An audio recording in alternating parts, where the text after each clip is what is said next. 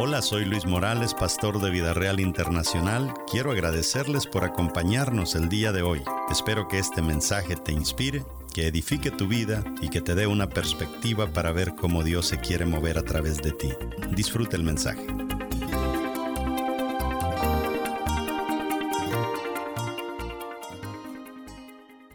La número tres, la número tres habla de caminos. O sea que el diablo tiene sus caminos y Dios tiene sus caminos. Ahora, ¿qué es lo que una persona que esté en los caminos del Señor debe de tener? ¿O para qué sirven los caminos? Porque parece que, que como que Dios fuera muy estricto y como que Dios es un Dios aburrido, un Dios castigador. No, para nada. Dios no es ni aburrido ni es castigador. Dios es lo más prevenido que puede haber en el universo. Desde Génesis 3.15 ya tenía un plan para salvarnos.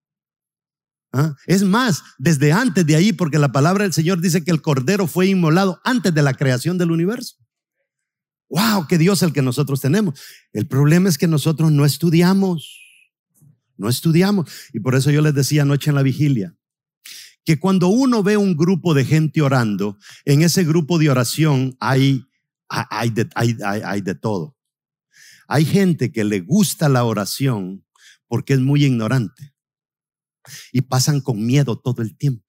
Entonces están preguntando, preguntando. El miedoso que está pasando por el virus, uno le dice, vea este video y ahí en el video le explico parte por parte qué hacer con el virus. Y al rato, y mire, y son dos aspirinas o son tres, son de 81 miligramos o son de 325.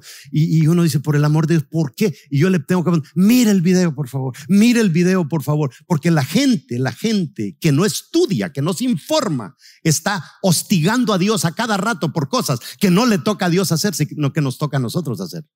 Entonces la persona que no estudia, que no, no, no aprende nada, por cualquier cosa se está paniqueando, es, un anglicismo, ¿verdad? Se está preocupando, pues. Y poníamos anoche el ejemplo, cuando usted por primera vez va manejando y, y, este, y ve una lucecita en el tablero que tiene una E anaranjada y pim, pim, pim, y usted se le queda viendo por primera vez.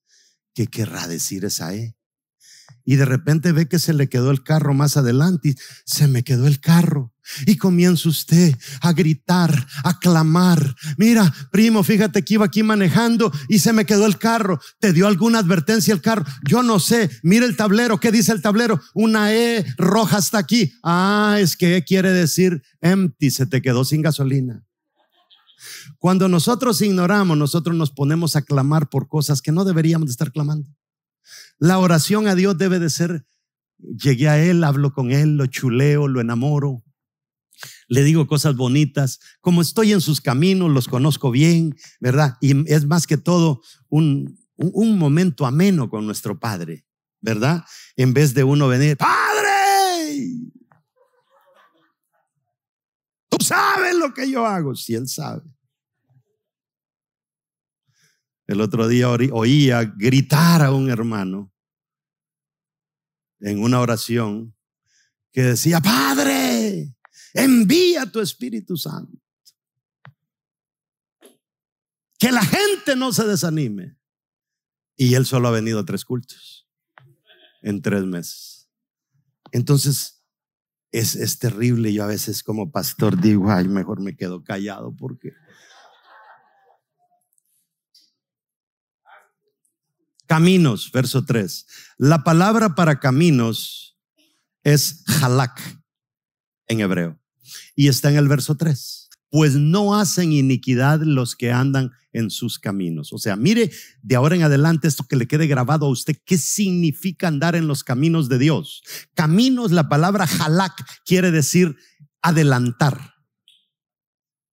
¿Entiende el término adelantar?